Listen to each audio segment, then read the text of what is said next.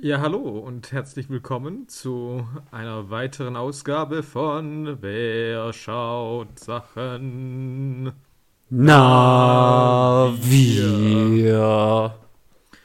Wie immer mit äh, eurem bewährten Team. Äh, hier Yes. auf der einen Seite der Erdhalbkugel äh, ist J-Vo. OJ-Vo. From the block. Wie, sch- wie schreibt man das? Äh, okay. Äh, J ja, und hier ist, Ol äh, hier ist, ja, ja, ja. Was? Hallo, hier ist Olli Osaft. Oh, yes, hi. Und Oh ja, wir Yes. waren lange weg. Ja, also unsere Folgen theoretisch kommen, immer nicht. ver- kommen immer versetzt heraus. Also deswegen ist es für euch hoffentlich nicht so lange her wie für uns. Aber äh, ja, wir hatten einen, eine Sommerpause sozusagen. Und jetzt Hm. äh, bewegen wir uns wieder Ich auf das Terrain des Ja. Podcastens. Ich hatte Corona und Urlaub. Nice. Beste Kombi. Volle Paket. Ja, nee, äh, ich, ich hab, ich hab, äh, ich hab Bock. Ich habe nur ein, ein paar kurze. Ich muss mal vorab was sagen. ja, okay. Ich habe mit einem geschätzten und geliebten Stammzuhörer geredet. Ah, einer dieser Stammzuhörer. genau. Und der sagte mir, also Ralf, äh, Shoutout äh, für Ralf. Nehmt euch ein Beispiel an ihm. Und der hat gesagt, dass er tatsächlich deine, also er findet das, was du gibst, du gibst so frischen Input Aha. und er sagt, mich kennt er halt. Und ich sag immer das, also es klang für mich so, ich sag immer das Gleiche. Und deswegen habe ich jetzt so eine inoffizielle Challenge für mich laufen. Ich muss irgendwas sagen, womit Ralf nicht rechnet. Oh, Also wenn okay. ich irgendwann mal outside the box gehe, was ich glaube ich nicht kann, dann wisst ihr, woran das liegt. Okay, ich versuche drauf zu achten, wenn es mir auffällt. Aber es ist auch ein Kompliment an dich. Also jemand hat mir gesagt, dass er deinen Input sehr wertschätzt. Und das ehrt mich. Äh, vielen Dank, Ralf, hier nochmal ganz offiziell. Uh. Uh, So, jetzt genug der Schleimerei. Was geht heute ab? So. Was haben wir geguckt? Ich hab's vergessen. Sag es uns. so, also ich fange erstmal ganz äh, sachte mal mit der Kategorie an. Denn, also ich war heute ja mal wieder am Zug und habe für uns die Kategorie geiler Scheiß ausgewählt. So geil. Und das ist halt immer schwierig, ähm, weil Ja. ist halt immer die Frage, ist das auch geil, was man so mitbringt? Ich muss ja auch mal wieder sagen, ich habe das, was wir heute machen, hab das damals im Kino gesehen. Ich habe das auf DVD gekauft, weil ich fand's Aha. geil. Dann habe ich es verliehen und es war über ein Jahrzehnt verschollen, bis die Person, der ich das verliehen habe, bis die Eltern dieser Person ihr Haus ausgeräumt haben und dabei diese DVD wiedergefunden haben. Hm. Und deswegen ist es jetzt wieder zurück zu mir gekommen und ich war so, okay, das äh, heißt, es ist ein Wink des Schicksals, dass es in diesen Podcast muss. Es ist I Heart Huckabees von Oh, David shit. O. Russell. David O. Russell. What? Ja. Und, Krass. Ja. Und ich würde mal anfangen mit meiner Lieblingskategorie Wer sagt Namen? Wer sagt Namen? Heute du. Heute ich. Und fällt nochmal vorher so ein Disclaimer auch. Aha. Also wir haben jetzt heute mal wieder in diesem Podcast diverse Personen, die, glaube ich, nie gecancelt wurden, aber die man theoretisch vielleicht canceln könnte. Und ich habe das Gefühl, es ist immer, wenn ich was mitbringe, oder eigentlich generell immer, wenn wir es machen, dass das so der Fall ist. Und jedes Mal wieder müssen wir Ja. darüber sprechen irgendwie. Ja. Und Ich habe nur eine Person im Kopf, also eineinhalb. Ich bin mal gespannt, mit was du jetzt kommst. ja, ich will, also ich glaube, Dustin Hoffman ist so ein bisschen problematisch. Ja, aber da ist nie so richtig was draus geworden, ne? Es ja, genau. diese Also ich sag ja, es ist alle, die sind alle nicht gecancelt, aber irgendwie, ähm, aber zumindest glaube ich könnte man theoretisch. Denn ich glaube, Mark Wahlberg ist auch nicht so ganz sauber Genau. Und vor allem halt David O ist halt auch nicht so sauber. Ähm, Uh. Sowohl privat als auch natürlich einfach ähm, auch am Set. Also ist er halt, glaube ich, halt ein Arsch. Also jetzt gerade bei Huckabees sind dann auch diese Videos rausgekommen, wo er sich mit Lily Tomlin fetzt und irgendwie halt das Set demoliert und keine Ahnung. Ähm, und ich weiß ja, dass ich da mit George Clooney bei Three Kings geprügelt. Irgendwie so. Also. what? Ja, ja, also es ist schon so, äh, irgendwie Amy Adams hat gesagt, sie hat praktisch bei American Hustle jeden Tag geweint oder was. Also es ist schon so, What the David fuck? O. Russell ist halt, glaube ich, schon halt ein Höllenmann. Ähm, Okay. aber, naja, jedenfalls ist meine Challenge ist, dass ich eigentlich Naja. mal vornehme, dass ich irgendwann mal was vorschlage, wo niemand problematisch ist. Aber es ist halt auch schwierig, Filme zu finden, bei denen Es ist halt noch mal Fall schlimmer, ist. wenn man es in geiler Scheiß macht. Das ist halt auch noch mal so ein Problem. Ja, ja. Also, ja, ich bin nicht stolz drauf, aber was soll man machen? Ähm, ja. ja. Ich habe schon auf Aufnahme gedrückt, also wir müssen das jetzt durchziehen. Ja. Du, ich bin hier nicht äh, die Sauberkeitspolizei, oh oh. wenn die nicht hinter Gittern sind, und selbst wenn sie hinter Gittern sind, das kann ich ja nichts dafür. Ich meine, ähm, David O. Oh. Russell schwimmt jetzt nicht in Geld, weil ich vor 15 Jahren mal eine DVD gekauft habe. Also weiß ich nicht. Okay, ähm, ich finde es erstmal gut, dass wir den Disclaimer haben. Also Ja. sagen kann, okay, wir sind uns darüber bewusst erstmal, dass da shady Leute vielleicht drin sind. Ja. Aber wie gesagt, Ja, ist auch okay. niemand gecancelt. Ganz Hollywood arbeitet immer noch mit David O. Russell. Also insofern. Ja, das macht's nicht Wenn es besser. für, wenn's für die okay ist, warum soll es nicht auch für mich Ja, okay sein? Sorry. okay. Ich, ich, Wenn ich halte die keinen moralischen. Kompass haben, habe ich auch keinen. Okay. Ähm, okay. ja. David O. Russell. Okay. So, okay. Nun aber zum Thema, nämlich dieser Film, wie gesagt, äh, aus dem Jahr 2004. Mhm. Auf dem Regiestuhl eben, wie gesagt, David O. Russell. Vor allem nochmal sehr bekannt geworden, so durch diese Trilogie an Oscar-Favoriten, die da wären äh, The Fighter, ähm, Silver Linings Playbook und American Hustle. Alles Sachen, Mhm. die sehr gut ankamen. Äh, hat auch Ja. das Drehbuch geschrieben, zusammen mit einem Mann namens Jeff Banner, der zum einen der Regisseur und Drehbuchautor von Horse Girl mit Alison Brie ist. Das gab es vor ein paar Jahren auf Netflix, falls es jemand gesehen hat. Aha, äh, ja, ich, ja. Und er ist außerdem äh, Mr. Aubrey Plaza. Also, ähm, Ich wollte gerade sagen, ich habe vorhin random seinen Namen irgendwo gelesen. Ja, okay. also gut für ihn, schätze ich. mhm.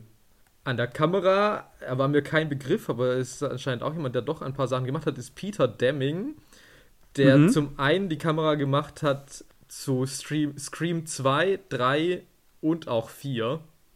Ähm, Kann Okay. man sich jetzt streiten, wie äh, die jeweils optisch äh, qualitativ äh, vielleicht unterschiedlicher Qualität sind. Die sind- sehen halt alle anders aus. Also es ist halt, was ist das für ein Mann? Und er ist aber auch, und das hatte ich überhaupt nicht auf dem Schirm, er ist auch der Kameramann von äh, Lost Highway, Mulholland Drive und der dritten Staffel von Twin Peaks. Uh, okay. Lynch Connection. Also, Mhm. ja, doch, also ein paar High-Class-Sachen durchaus auch in seiner Filmografie. Mhm.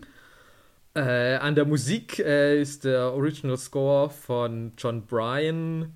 Könnte auch Leuten Begriff sein, beispielsweise von ähm, Eternal Sunshine of the Spotless Mind oder Punch Drunk Love. Okay. Mhm. Äh, Vor ein paar Jahren auch nochmal Lady Bird von Greta Gerwig gemacht. Ah, ja. Aha. Und jetzt kommen wir natürlich zu diesem Cast. Und da Ja, geht's jetzt halt Cast, wirklich los Cast, mit Stars, Stars, mit Stars. Stars und äh, Charakterdarstellern, sage ich mal. Kommst du nicht drauf klar, wie viele da drin sind? Und also ich lese jetzt einfach mal meine Litanei runter, weil das ist jetzt halt einfach eine ganze Menge. Also Mhm. wir haben Jason Schwartzman, Jude What? Law, Dustin Hoffman, Dumbledore. Okay. Mhm. Dumbledore. Ja, Jude Law. Ah, ja, ja. Ich sag nur Sachen, sorry. Okay. Das ist nicht mein Dumbledore. Ähm, oh, shit. ähm, äh, Isabelle Huppert, wir Oh. kennen sie aus Greta, nicht zuletzt. Welcome back, ja. Ähm, Lily Tomlin, Mark Mhm. Wahlberg, Naomi Watts, Isla Fisher, Richard Mhm. Jenkins, Talia Shire, Bob Gunton, Kevin Dunn, Gene Smart. Also das sind jetzt am Schluss vielleicht Namen, die kennt außer uns niemand, weil es dann wirklich Nerd-Sachen sind. Ja. Aber es ist schon so, bis in die kleinsten Rollen gibt es hier Leute, die man zumindest schon mal gesehen haben könnte, weil sie doch Ja. irgendwie in sehr vielen Sachen auftauchen. Auch, also nicht nur die Stars, sondern eben auch die Charakterdarsteller. Und ich Ja. möchte noch drei Personen ganz besonders hervorheben, ja. weil ich bin noch nicht durch, keine Sorge. Also zum einen, das ist hier der Debütfilm von Jonah Hill, Yes. Auch super random irgendwie. Mhm. Dann haben wir Tippi Hedren hier, äh, bekannt aus den Hitchcock-Filmen Die Vögel und Marnie. Und das muss ich natürlich deswegen erwähnen, weil damit jetzt wirklich halt wieder dieser Clan wieder vertreten ist, weil wir hatten schon ihre Tochter Melanie Griffith, Ja. ihre Enkelin äh, Dakota Johnson, ihren Schwiegersohn Don Johnson. Also irgendwie ist dieser Clan in diesem Podcast äh, immer gern gesehen. Das ist schon langsam auffällig. Ja. Und dann kommt halt noch so als die, die, die Kirsche auf der Torte Ja. gibt es noch einen Gastauftritt von Shania Twain als sie selbst. Und Also im Gegensatz zu ihr bin ich halt halt much impressed gewesen, als ich sie dann halt wirklich gesehen habe, weil holy shit. ja, es wird lang angeteased, das ist die ganze Zeit die Rede von Shania, aber man rechnet nicht damit, dass sie tatsächlich noch vorbeikommt. Und Ja, ich ärgere mich, weil wir ist, hatten ja mal die Kategorie äh, Celebrities, die sich selbst darstellen in der Top 3. Da hatte Mhm. ich Shania überhaupt nicht auf dem Schirm. Ich Ja, du natürlich nicht, weil du hattest es nicht gesehen bis zu dem Zeitpunkt, aber ähm, ja. ja, ich bin auch ich muss auch zugeben, ich bin jetzt nicht so ein riesen Shania Twain Fan, früher natürlich. Wie heißt dieser eine Song Kaching?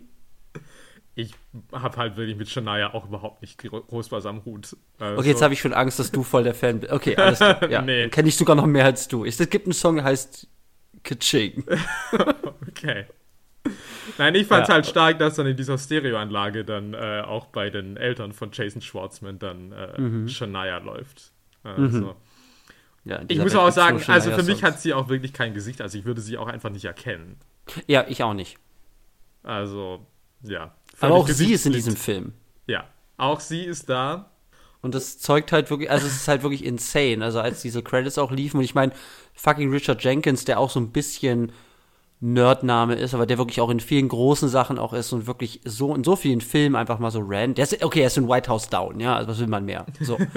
Ja, Ja, einfach- und dann viel jetzt mit den Coens und so. Genau, also, aber der ist so überpräsent und auch der ist einfach mal so für drei Minuten am Tisch halt mal in diesem Film drin. Also es ist wirklich heftig, wie viele A-Lister da drin sind und halt wirklich hochgradige B-Lister bis in die kleinsten Rollen irgendwie noch für ein paar Minuten da vorbeischauen. Also es ist schon Wahnsinn, was für Hochkaräter in diesem Film einfach mitspielen. So, Absolut, An, ja. an, an so Star Power. Und das ist für so einen dann doch recht klein wirkenden Film erstmal was, was sehr, sehr, also erstmal auffallendes. So. Ja.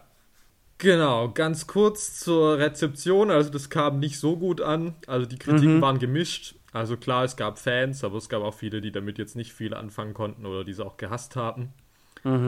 Und was verständlich ist, wenn man sich diesen Film dann äh, genauer anguckt. Wir werden noch darauf eingehen. Yes. Und war jetzt auch an der Kinokasse kein großer Erfolg. Also es hat 20 Millionen gekostet und in den USA 12 Millionen eingespielt. Insofern, Boah. ähm, ja. Das ist schon sehr wenig.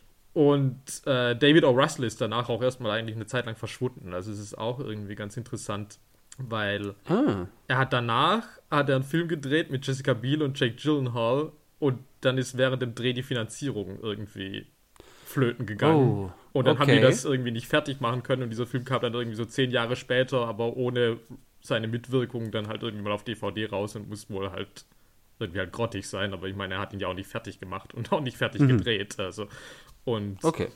dann kommt er dann halt erst wieder mit The Fighter und das ist dann halt irgendwie Ja, die dann große halt voll durch die Comeback-Story und halt. dann ist auf einmal so, okay, wir haben ihn doch schon Ja. immer geliebt. Aber Ja. ich glaube schon, dass, dass der Flop von Huckabees schon erstmal äh, eher Mhm. auch ein Problem war für ihn so ein bisschen. Und deswegen ist er mal wieder heute hier bei uns im Podcast, weil warum Filme machen von Leuten, also die berühmten und gefeierten Filme von Leuten machen, wenn wir nicht auch die, die total durchgefallen sind und für Karrierepausen sorgten, einfach mal machen können. Ja, weil ich halt, also für mich ist es halt mein Lieblings-David O. Russell. Aber ich bin tatsächlich auch Mhm. gar nicht der größte Fan von diesen gefeierten Filmen, muss ich Mhm. sagen. Insofern hätten wir die auch machen können, dann hätte ich so eine Fame but Lame Nummer vielleicht draus machen können. Ja, okay. Aber So, das ist eine andere Geschichte. Und das war Wer sagt Namen? Heute ich. So, ich mach, ich mach ein bisschen Druck, weil die Zeit. Ja, die, ja, äh, das war die halt schreitet voran. ausufernd, aber es sind halt einfach viele Namen. Es sind halt viele Namen und das muss man einfach mal sagen. Es ist halt schon weird für einen 20-Millionen-Film so viele Namen einfach zu haben, wo ich sage, von, von dem Kaliber, den das vielleicht auch damals, also wenn man es so in der Zeit auch sieht, ja, habe ich das heute gefühlt nur in einem Marvel-Film in der Dichte. So. Und deswegen kann man sich dafür auch ein bisschen Zeit nehmen. So, und ich habe jetzt die fucking Teufelsaufgabe, diese, diese blöde. Also, er ist mein, halt wirklich ein Ding der Unmöglichkeit und ich Was das für ein Plot? Darum. Darüber reden wir noch. Aber ich, ich mache jetzt folgendes. Ähm, ich mache gleich die Stoppuhr an Ja. Und dann sage ich Wörter und dann mache ich die Stoppuhr aus. Und dann treffen wir uns auf der anderen Seite und ich kann nicht garantieren für das, was jetzt hier gleich passiert. Also es, ist, es wird Hölle. Oh yes. So, Stoppuhr. Hat niemand gesagt, dass das hier lustig wird. Nee, das ist hier bitterer Ernst. Es geht nur um meine Demütigung in der Öffentlichkeit. Vor 20 treuen und geliebten Menschen, die das hier regelmäßig hören. Wir lieben euch. Vielen Dank. Bleibt Oh, weiter yes. dran. Unbedingt. Und ja, ich würde sagen, 3, 2, 1, ich lege los. go, go, go. Also, I Heart Huckabees erzählt die Geschichte von Albert Markowski. Dieser leitet eine Ökogruppe. Er ist depressiv und lässt einen Zufall in seinem Leben ähm, von den äh, und den Grund für seine Depression ähm, von den Jeffs, sogenannten existenziellen Detektiven, untersuchen. Dabei verfolgen ihn nun die Jeffs bei seinem Alltag. Albert ähm, wird gerade aus seiner Ökogruppe von Brad gedr- gedrängt, der gleichzeitig für die Firma Huckabees arbeitet, was ihn sehr belastet. Er befreundet sich mit einem, weiteren Troubled-Kunden der Jeffs an, Tommy Korn, der ihn vom positiv-idealistischen Therapieweg der Jeffs abbringt und auf die Seite der Nihilistin Catherine bringt. Am Ende bröckelt auch Brads Happy-Fassade. Brad und Albert schließen Frieden. Albert erhält seine Position bei der Ökogruppe wieder und erkennt, dass der Weg zum wahren Glück den positiven Ansatz der Jeffs als auch die negativen Methoden von Catherine vereinen muss. Punkt. Oh, nice. Oh. Oha. Super schnell und ähm, super prägnant. Also dafür, was dieser Film macht. Okay. Hat das in irgendeiner das- Form Sinn gemacht? Das sind Riesenlücken, das ist klar. Ja, klar, natürlich. Also, ich meine, es ist auch Ja. wiederum, es gibt Sachen, wo ich nicht sicher bin, ob ich das genauso sehen würde, aber es ist halt auch schwierig bei diesem Film irgendwas äh, mit ganz klar definierten äh, Aussagen zu markieren. Aber Ja. Also wir werden wie immer jetzt auch heute natürlich bei Einzelpunkten, wir werden auch so ein bisschen über den Handlungsverlauf auch reden, auf jeden Fall. Und ähm, da wird auf jeden Fall auch die Schwierigkeit, sagen wir mal, das zusammenzufassen, auch Thema sein. Aber in a nutshell sehen wir Leute, die bei einer verrückten Agentur arbeiten, slash Kunden davon sind, existenzielle Krisen durchmachen und äh, sich weiterentwickeln. Keine Ahnung. Also, ich meine, Mark Ja, Wahlberg, schon. hier Tommy Korn, kommt dann mit der Freundin von Brad zusammen am Ende. Also, es ist alles nicht so, dass ich sage, äh, das äh, hätte man irgendwie kommen sie, es läuft auf irgendwas hinaus. Es passieren einfach Dinge und ich kann nicht alles erwähnen, weil dann dauert das Ding 30 Minuten. So. ja, klar, es hat viele Figuren und äh, ja. Ja. die Wege sind halt auch teilweise krude, wie das von A nach B irgendwie kommt. Ja. Also, Aber darüber, äh, darüber werden wir Ja, auf jeden Fall genau. reden. Aber ich hoffe, dass zumindest so ein paar Themen und ein paar Figuren zumindest schon mal genannt wurden, über die wir jetzt genauer reden müssen. Genau. Und ich will vielleicht mal ganz grob, also ich habe das Ja. hier jetzt mitgebracht unter geiler Scheiß. Und dazu stehe ich auch heute noch. Also äh, für mich hat das immer noch standgehalten nach all den Jahren. Wobei natürlich so Dinge, die man als Teenager gut fand. Entweder man findet sie halt heutzutage scheiße oder sie haben halt auch den Nostalgiebonus. Aber ich Ja. würde immer noch sagen, ich finde das hervorragend und warum nehme ich diesen Film jetzt hier heraus? Und die Sache ist natürlich irgendwie relativ eindeutig. Egal, was man von diesem Film jetzt hält, er ist an sich relativ einzigartig in der Filmlandschaft. Ob man das jetzt mag oder nicht, ist eine andere Frage, aber man muss zumindest festhalten, dieser Film macht Sachen, die man so jetzt nicht alltäglich sieht. Also, wenn mir jemand einen anderen Film über existenzielle Detek Detektive empfehlen kann, dann äh, nur zu. Aber mir sind keine bewusst. Und, und es ist Ja. halt schon so, was man jetzt auch irgendwie ja in deiner Inhaltsangabe und die Tatsache, dass wir mit dem Inhalt so Probleme haben, auf jeden Fall rauskommt vermutlich. Dieser Film besticht vor allem durch seine Weirdness und seine Quirkiness. Ja. Und er ist da vielleicht auch wirklich so ein Beispiel für so ein amerikanisches Independent-Kino, äh, auch vor allem so Comedy-Dramedy-Kino, das es gerade so in den 2000ern viel gab. Also das so ein bisschen auch auf dieser Welle Spike Jones, Charlie Kaufman oder auch Wes mhm. Anderson irgendwie so ein bisschen sich da einreiht. Wo man sagt, das mhm. gab es da irgendwie schon mehr, dass man sagt, man hat so ein bisschen absurdere Prämissen. Ja, ich habe auch so leichte Magnolia und äh, Punch Drunk Love Vibes so ein bisschen bekommen. Mm, ist ein bisschen ja. früher, also Magnolia ein bisschen früher, ja, ja. aber das war so ein starkes Gefühl, eben auch so eine, so, so eine gewisse Freiheit in der Form, ähm, ein Hang zu recht originellen oder auch schon fast schon äh, Fantasie-Stories, also so, mhm. ähm, oder Elementen, wo ich sage, das scheint so im amerikanischen Independent, erweiterten Independent-Kino, da hat so ein paar Assoziationen bei mir auf jeden Fall hervorgerufen, als ich das gesehen habe. Ja, und ich würde jetzt aber trotzdem natürlich sagen, es, also es hat ein bisschen was davon, aber es ist natürlich trotzdem irgendwie mhm. eigenständig und es ist jetzt nicht so, ich sage so, ja. ja, okay, es ist einfach nur da gesagt, ich reite jetzt auf der Welle mit und äh, was kann ich da machen und deswegen haben wir uns jetzt vorgenommen, dass wir vor allem uns eben anschauen, inwiefern ist das weird, inwiefern hat das seine Quirkiness auf den verschiedenen mhm. Ebenen, äh, sowohl gestalterisch als auch inhaltlich. Ja. Und da mal ein bisschen näher zu untersuchen, was denn genau diesen Film eigentlich so besonders macht. Ja. Und da wir jetzt gerade aus der Inhaltsangabe kommen, würde ich da auch gleich nochmal drauf einsteigen, dass man mal sagt, okay, was ist eigentlich irgendwie mit dem dramaturgischen Handlungsverlauf? Ja. Und da muss man schon sagen, also ich kannte den Film, aber ich hätte jetzt auch niemals irgendwie nach all den Jahren nacherzählen können, wie die Handlung dieses Films ist oder hätte auch viele Szenen, an die ich mich erinnern könnte, überhaupt nicht in eine Chronologie bringen können, so wirklich. Mhm. Und das hängt, glaube ich, schon damit zusammen, dass wirklich der Plot auch wirklich seltsam strukturiert ist. Also es fängt an mit praktisch, er heuert diese Detektive an, weil er einen Zufall in seinem Leben hat und er sagt, okay, dieser Zufall muss irgendwie Bedeutung haben und irgendwie, ja, er hofft sich irgendwie durch das Lösen dieses Zufalls äh, praktisch mhm. den, den Sinn des Lebens oder seines Lebens irgendwie herauszufinden. Und dann wird irgendwie geklärt, was mit diesem Zufall auf sich hat, sozusagen. Also es wird dann praktisch eine Art Probleme mit seinen Eltern und in seiner Kindheit damit irgendwie aufgedeckt. Mhm. Und das ist aber halt in der Mitte des Films. Also, ja. obwohl das jetzt eigentlich das ist, wo man sagt, okay, das ist so mal unser Ausgangspunkt. Ja. Löst sich das dann auf und das löst aber nicht wirklich irgendwas. Also, ich meine, es ist ja. nicht so, dass man sagt, okay, und dadurch ist jetzt der Weg zur Erleuchtung da, er hat, er hat irgendwie ein klärendes Gespräch mit den Eltern und dann irgendwie, ja, ja. löst sie das auf, sondern nee, gar nicht. Sondern es ist dann mehr so, ja, okay, jetzt haben wir das abgehakt.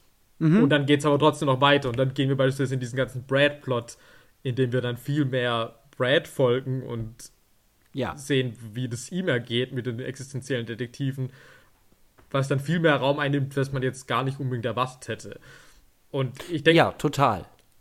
Ja, und ja, ich, ich, würde, ich würde kurz ja. noch, ich würde kurz noch da, da hinzufügen, also bei, ja. bei diesem Zufallsding, da ist es sowohl die Auflösung, das scheint so der Knackpunkt zu sein, also Depression und Zufall, oder das hängt irgendwie zusammen mit irgendwie sein Lebensglück äh, ist irgendwie nicht, ist, ist irgendwie nicht da. Aber genau, es gibt diesen Zufall. Ich meine, was ist denn das für ein handlungsantreibendes Moment? Also, ich meine, ich verstehe das gar nicht. Also, er sagt halt so, ja, ich habe da so einen Zufall, ich habe die gleiche Person dreimal getroffen und da ist jetzt, kann jetzt irgendwas nicht, da, da ist irgendwas faul. so, also ich meine, das ist ja allein schon von der Grundlage her so, wonach sucht der eigentlich? Oder, und dann kommt ja diese Firma und so, ja, okay, alles klar, wir, wir regeln das hier so. Ja, okay, äh, bitte was? Was ist denn das bitte für ein, ich weiß gar nicht, wie das aufgelöst werden soll. Also was für eine Story kannst du aus einer, wir untersuchen diesen Zufall, den du erlebt hast, was kann sich da eigentlich draus spinnen? Da bin ich ja schon voll im Dunkeln und sag, ja, keine Ahnung, wo das hingeht, keine Ahnung, was jetzt hier passieren wird. So.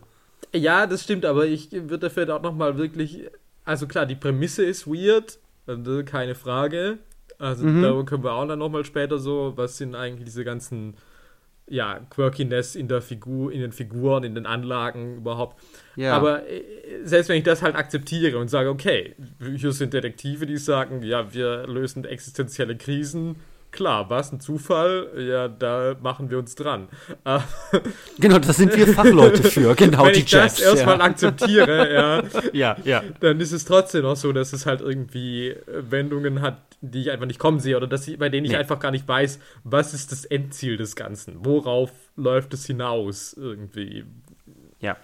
Und ich glaube, also ich will jetzt nicht zu viel irgendwie vorwegnehmen, weil wir da, wir wollen über Figuren eigentlich nochmal getrennt reden, aber es ist auch, glaube ich, so eine Art von, wessen Geschichte eigentlich erzählt wird. Also du hast das gerade mit Brad, äh, hast du das angesprochen, weil das ist wirklich nicht klar. Also ich habe zwar gesagt, das ist ein Film über Albert, aber das ist, glaube ich, auch zu kurz gegriffen, weil so Figuren wie Tommy oder dann eben auch, auch, auch Brad oder, oder Dawn, seine Freundin, die auch das Huckabee-Model ist, die, die, die kriegen dann so eine unerwartete Dominanz in dem Film. Also während dann andere Figuren auf einmal weg sind, zum Beispiel, und dann so, ja, okay, jetzt dreht sich nur noch um Brad auf einmal. Oder eben Naomi Watts hat dann ihre große, nach dem Gespräch mit den Javs dann äh, ihre Ich ziehe mich jetzt anders an Phase und ich hinterfrage all mein, also mein bisheriges Leben, meine bisherige Persönlichkeit und was mir irgendwie fehlt.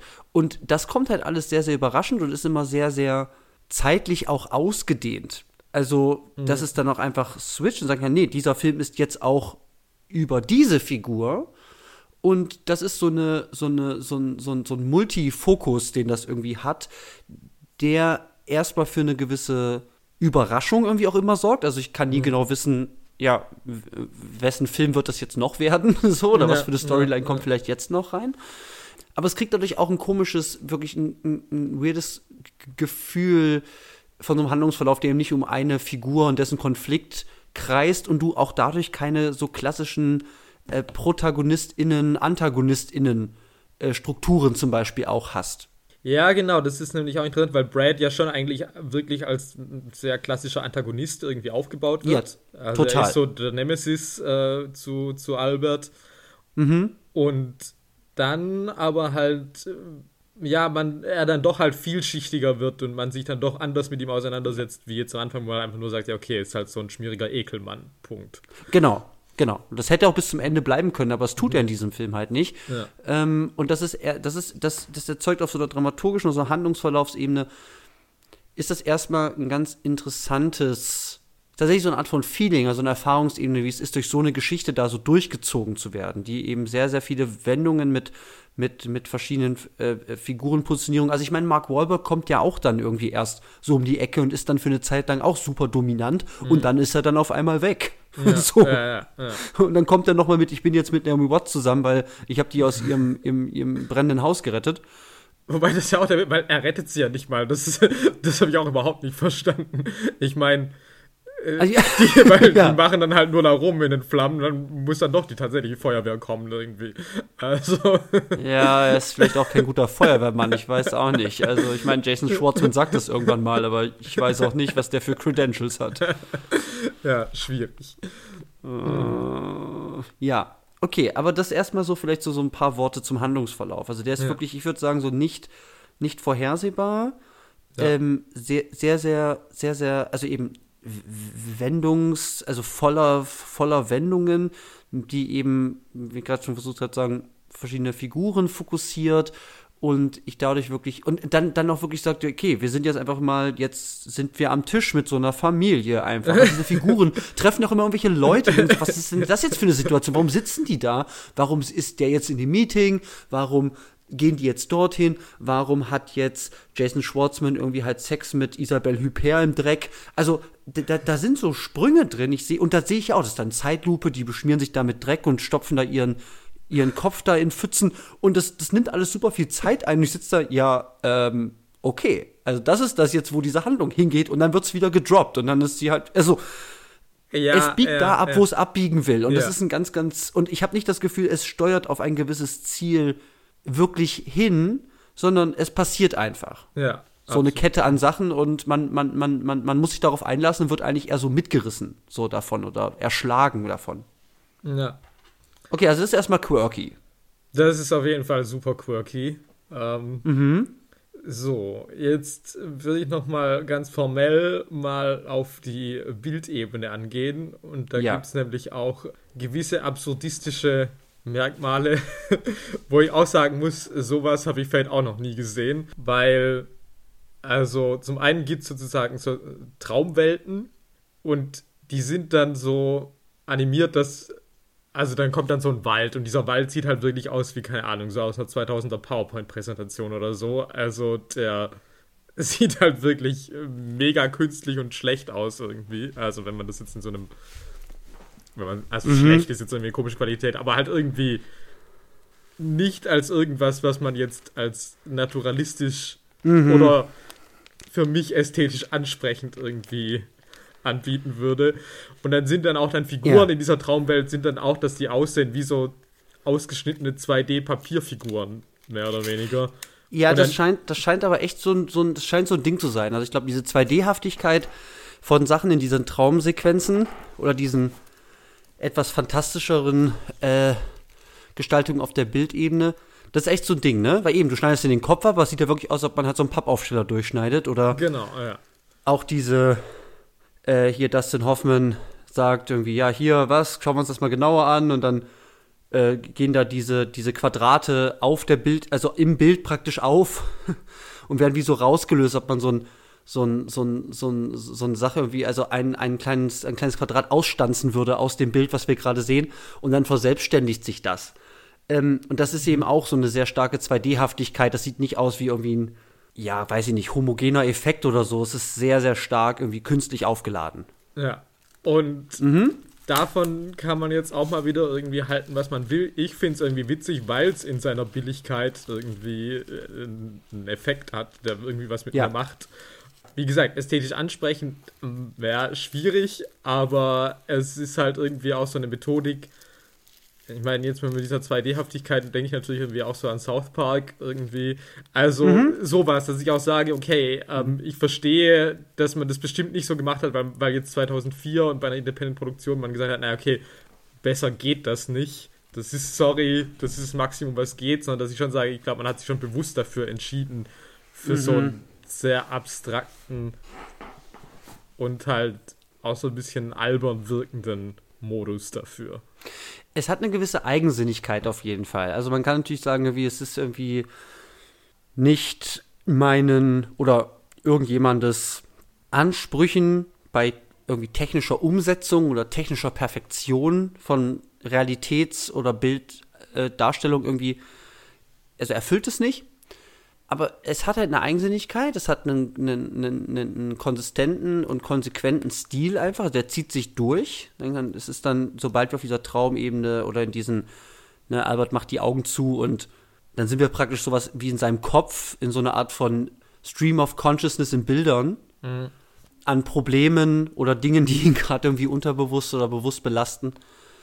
Aber was es erstmal unabhängig von der Gestaltung erfüllt, ist, ist, dass diese starke Künstlichkeit ja erstmal eine ganz, ganz klare Abtrennung ist zu der Re also Realitätsebene erster Ordnung. So, ich sage, da spielt das und dann weiß ich aber ganz genau, okay, jetzt bin ich in dieser Traumwelt, wenn wir, wenn wir es mal so nennen. Es wird auch immer klar markiert, also er hat halt die Augen zu, er steigt in den Sack, er liegt in der Badewanne mit seiner, mit seiner Nachtmaske auf es ist mhm. immer ganz klar, ja. wann diese Momente eigentlich kommen. Sie sind nie als, oh, ist es jetzt real oder nicht? Aber es ist erstmal, ähm, sorgt das natürlich für eine, erstmal für eine klare Trennung. Und dann ist es auch einfach eine Art von, ja, eigensinniger Spielerei. Also in der Art, wie das eben, eben aussieht und ob man das mag oder nicht. Es verschafft diesem Film auf jeden Fall eine eigene Note. Ja, und wie gesagt, also gerade auch nochmal diese Kuben, also diese Quadrate, die da irgendwie rausfliegen. Ich meine, das ist halt völlig wack irgendwie. Mhm, mhm, Vor allem, weil das erste Mal kommt, ist ja auch völlig unvermittelt. Also, bei, also das zweite Mal, als es kommt, dann reden sie ja auch wirklich darüber. Mhm. Und dann wird das textlich auch erwähnt, aber das erste Mal ist halt wirklich, die stehen sich einfach nur gegenüber, Dustin Hoffman und Jason Schwartzman, mhm. und auf einmal lösen sich halt diese Quadrate und schweben halt zwischen den beiden. Das ist halt irgendwie so das Auge von Dustin Hoffman und keine Ahnung und irgendwie. Ja. Äh, ja. Und es ist halt so, what the fuck is happening? Ja. Und ja, für mich ist es halt magisch. Aber ich kann auch verstehen, wenn man sagt, ja, nee, es ist halt einfach völlig bescheuert. Ähm, ja. Kann ich da auch nichts dagegen argumentieren, weil mhm. es ist schon auch ein bisschen doof. Mhm. Aber es hat eine gewisse Eigen, also es hat auf jeden Fall eine sehr eigensinnige Bildsprache, die eben auf der Trennung von so einer Traum- und Fiktionsebene basiert. Du könntest das Ganze auch nur sprachlich lösen. Also jemand macht die Augen zu und sagt dir wie, ah, ich sehe Brad und ich schneide ihm den Kopf ab oder so. Und dann, ah, jetzt lass mal daran arbeiten. Ja. Ähm, das macht es nicht. Dann würdest du praktisch deine Art von Realitätsebene würdest du dann konsistent halten, deine Bildebene. Ja. Aber das macht es nicht. Das macht diese künstliche Trennung, die dann aber natürlich eine ganze Menge visueller Möglichkeiten einfach bietet für traumhafte Bilder, die ich in anderen Filmen so nicht sehen kann. Also Jason Schwartzman, der an Jude Laws Brust halt irgendwie äh, nuckelt. Ja, auch das äh, ist auf ist, jeden Fall ein Bild, das einem äh, im Kopf bleibt, ja. So, also du hast natürlich eine ganze Menge Möglichkeiten, sagen wir mal, dadurch Bilder zu erzeugen, die du vielleicht sonst nicht könntest. Und das halte ich dem erstmal zugute. Ich merke aber auch, jetzt, ich würde das jetzt mal kurz ansprechen, weil ich hätte so eine Vermutung, ähm, weil du nämlich ja auch gesagt hast, du hast ihn eben als Teenager gesehen. Ja. Und ähm, warst damals halt voll überzeugt davon und ich kann das so, ich kann das so nachvollziehen. Also wenn ich den damals mit 16 so gesehen hätte, hätte mich das, glaube ich, auch geflasht. Und das liegt, glaube ich, an der originellen und, und, und, und äh, an dem originellen und verspielten Umgang mit eben Formen, der sich eben von, einem, von der klassischen, ich nenne es mal Mainstream-Erzählart schon stark unterscheidet auf der Bildebene. Ja, also die klar. Bilder, die er findet, ähm, Situationen, Ausstattungsgegenstände und so weiter, die sind einfach weird. Ja, die sind verspielt und eigen. Und irgendwann im Leben hat man so erstmal so eine Phase, wo man sagt, das hat man jetzt das erste Mal irgendwie gesehen. Für mich war es jetzt nicht so super revolutionär, weil ich jetzt mittlerweile mit meinen Anfang 30 schon verrückteren Scheiß gesehen habe. Ja, klar. Aber ähm, trotzdem halte ich dem das schon zugute, dass der seine eigene Ausdruckssprache findet. Ja, klar. Ich würde jetzt auch sagen, also ab, erstmal absolut natürlich als Teenager, äh, ich war ja immer versessen darauf, auf Filme, die einfach Sachen machen, wo ich sage, okay, ich habe das noch nicht so gesehen, dass man mit, das mit Film machen kann und die was genau. eigenartig machen kann. Also sage ich auch immer, was für ein äh, Riesending das für mich war, die fabelhafte Welt der Amelie damals zu sehen. Und mhm, irgendwie ja. zu sagen, so, okay, wow, irgendwie mein Hirn explodiert. Wo mhm. ich jetzt auch denke, naja, ich glaube, dieser Film macht jetzt gar nicht Sachen so, die so crazy sind. Mhm. Aber damals war das halt unvorstellbar für mich, dass es sowas gibt. Mhm. Und dass es natürlich äh, sich abnutzt. Und natürlich würde ich auch sagen, schon damals wäre jetzt die formelle Ebene bei Huckabees jetzt nicht das, was es jetzt ausschlaggebend war. Also mhm. vergleichsweise. Also ich glaube, mhm. diese fliegenden Quadrate waren jetzt weniger ja. das als halt äh, ganz viele andere Sachen, die wir jetzt teilweise schon hatten oder noch haben werden, die halt wirklich mhm. mehr ja inhaltlicher Natur sind. Ja.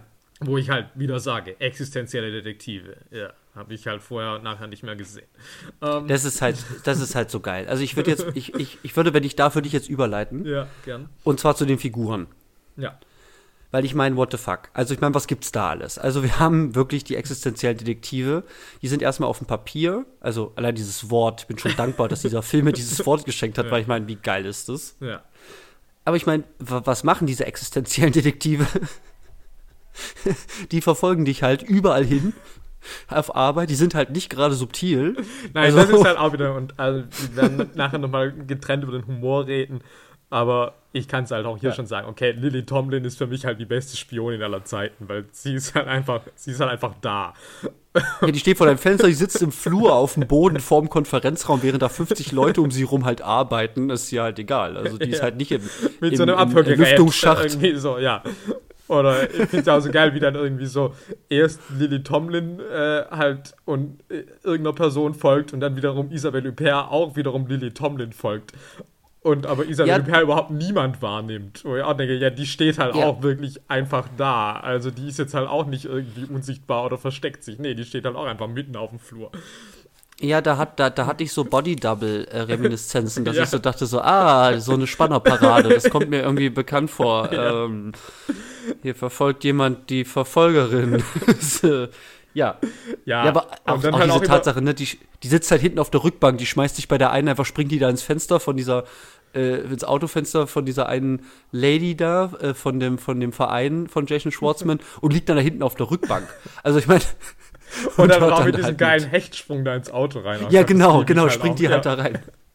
So, also dann haben wir halt irgendwie den Feuerwehrmann mit einem Aggressionsproblem und einer wirklich abgefuckten, also der ist halt abgefuckt von der Welt, vom Klimawandel, von der Ausbeutung der Erde und sieht halt keinen Sinn in seinem Leben. Äh, Tommy Korn, wo ich halt auch nicht weiß, was ist eigentlich den sein Gig. Also der, der hat halt der macht halt auch einfach, der prügelt halt alle einfach um, also egal wen oder was, in irgendeiner Situation, der boxt einfach mal. Also, das sind einfach Leute, die verhalten sich auf eine ganz, ganz spezielle Art und Weise, wie es halt nicht, wie ich das so nicht kenne. Ja. Sowohl eigentlich aus Filmen oder auch aus dem Alltag nicht. Wo ich dann sage, okay, was ist das hier für eine Welt, die du mir hier erzählst? Und diese Quirkiness dieser Welt, unabhängig von dem, was handlungsmäßig irgendwie passiert, ist eben sehr, sehr stark von diesen Figuren einfach getrieben. Französische Nihilistin, mhm. äh, Philosophin. Dann hast du, äh, ja, Naomi Watts als dieses komische Huckabee-Model. Ich liebe ja auch diese Spots, die halt, die Huckabee-Spots. Also. Ja, so, also, so das, das, das sind alles so ganz, und auch, auch, auch diese Familie, bei der ist da mit Richard Jenkins und, und, und halt unter halt Gene Smart, was sind das für Leute? Also, diese Figuren sind einfach alle sehr, sehr weird und verspielt und sagen auch irgendwie weirde Sachen, wo ich irgendwie sage, das zieht sich durch diesen ganzen Film irgendwie halt durch. Die sind immer nur mit dem Fahrrad unterwegs und, und das ist, das macht alles so, so, so, so, so, so, ich nenne es mal andere Situationen, als man sie so gewohnt ist irgendwie auf und kriegt dadurch wieder so einen eigenen Charme. Ja. Ähm, und das liegt eben viel an dem, was die Figuren machen, sagen und tun. Genau, und es ist schon interessant, weil ich mich schon frage, so, okay, sind die Figuren teilweise so ein bisschen eindimensional, dass die schon auch irgendwie so, mhm. keine Ahnung, du bist der Feuerwehrmann, der besessen ist von, äh, dass man kein Erdöl benutzen sollte. Und äh, ja. du bist das Model, aber du bist eigentlich sehr unsicher und hast irgendwie halt Selbstzweifel. Und ja. keine Ahnung, also wo man schon auch irgendwie denkt, die haben so auch so ein bisschen eigentlich so ihren einen Gimmick und den reitet man dann irgendwie, aber irgendwie gucke ich denen trotzdem alle gerne zu. Also. Mhm. Ja, also, das ist schon richtig, weil die sich ja alle auch auf eine gewisse Art und Weise dann auch weiterentwickeln. Das ist natürlich auch spannend. also stimmt, du denkst, ja. es sind, also so, so, zum Beispiel Naomi Watts Figur, ähm, die auch vom Film sehr, sehr stark irgendwie sexualisiert auch wird. Also wir sehen sie eigentlich irgendwie nur in Bikini und Unterwäsche irgendwie gefühlt äh, in, in den ersten äh, Auftritten, die dann aber durch diesen Wandel, den sie nach dem Gespräch mit den Jeffs zum Beispiel dann bekommt, ähnlich wie es dann auch bei Jude Law passiert, ja sich weiterentwickeln, neue Dimensionen bekommen, in gewisse existenzielle Krisen auch geraten, äh, dann auch spielerisch ganz andere Sachen dann wieder von den DarstellerInnen auch verlangt werden. Mhm. Und ich sage, ah, da, durch solche Wandel, durch solche Selbsterkenntnis oder Selbstunzufriedenheit, die sich dann ergeben, kriegen dann solche erstmal, ich nenne es mal One-Trick-Pony-Figuren, mhm kriegen dann eine gewisse Tiefe, in Anführungszeichen, aber erstmal was Unerwartetes, weil sie erstmal als eine Art von Abziehfiguren erstmal irgendwie etabliert wurden. Ja, das stimmt. Ja, ja, doch, das wahr. Ja. Ja, und dann würde ich gerne noch einen Punkt ansprechen, den du äh, am, am, am Telefon gesagt hast, und ich klaue dir den jetzt einfach, weil ich den sehr, sehr Verdammt. spannend finde. Ja. Ist in Verbindung mit den Figuren, ist, ist dieser Cast. Absolut, und ja. So, ja, nee, bitte, führ es gerne aus. Naja, also, ich meine, das trifft jetzt natürlich auch wieder für mich zu als Filmnerd, aber ich würde mhm. schon auch sagen, es ist schon ein Film, der auch einen besonderen Reiz hat, weil es diese bekannten Schauspieler sind, die das machen.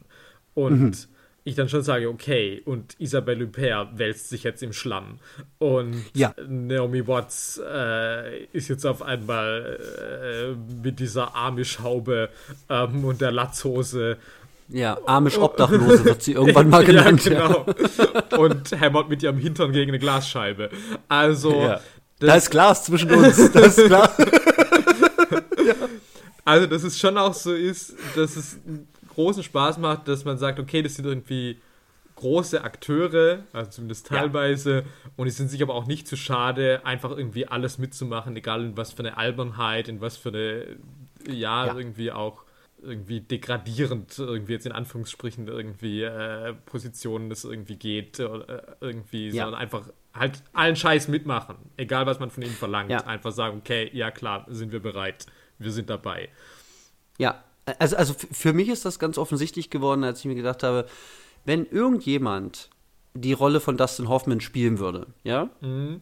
also weiß ich nicht, irgendein so Indie-Actor, den man irgendwie, den man kaum kennt oder so, der wird das gut machen.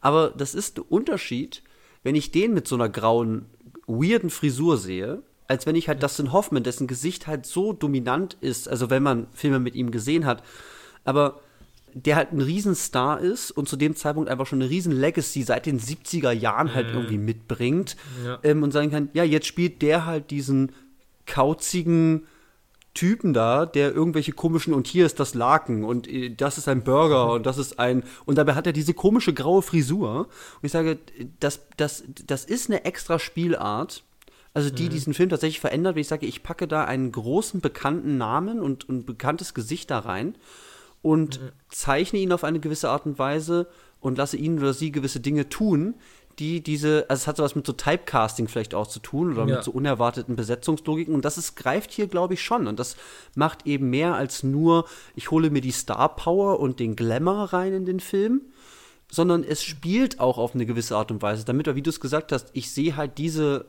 äh, SchauspielerInnen vielleicht seltener solche Dinge tun oder so aussehen, wie sie das in diesem Film hier machen. Ja, Nee, auch Mark Wahlberg, der auch einfach viel halt einfach Action-Kino, Action-Held irgendwie gemacht hat. Mhm. Und der dann irgendwie da auch irgendwie so andere Dimensionen zeigt, die man jetzt vielleicht auch nicht mhm. so alle Tage sieht. Ja. Also auch das ja. Ich meine jetzt auch nicht, dass man sagt, so klar, Charakterdarsteller Mark Wahlberg äh, in der Indie-Comedy ist das, was jetzt irgendwie so mein was so. Also ich meine nicht, dass er, ich meine, er hat ja auch keine Ahnung, Boogie Nights und so, aber. Genau, ich denke auch nicht an Boogie klar, Nights, ja. Aber ich meine, gerade so zu der Zeit war, glaube ich, schon eigentlich auch so, okay, Mark Wahlberg halt mhm. Hollywood-Actionstar. Also heute mhm. macht er das ja eigentlich auch fast ausschließlich, glaube ich. Ja. Ja, um. er hat auch eine komische Karriere, da müsste man sich auch nicht mal, eigentlich auch mal genauer beschäftigen. Ja, ja. Was eigentlich bei Mark Wahlberg so, ja. so abging. Ja.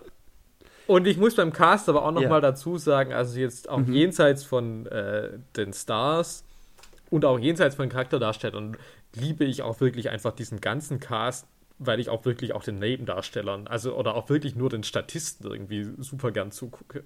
Also, mhm. da mhm. gibt es auch wirklich immer so Sachen zu entdecken. Also, wie beispielsweise, es gibt irgendwie bei den Jeffs immer im Wartezimmer gibt es so diesen kleinen Jungen, der sehr so einen Anzug trägt, der dann auch bei dieser Cocktailparty da irgendwie da ist. Der ist halt auch What? super Den habe ich noch nie gesehen. Ja, genau.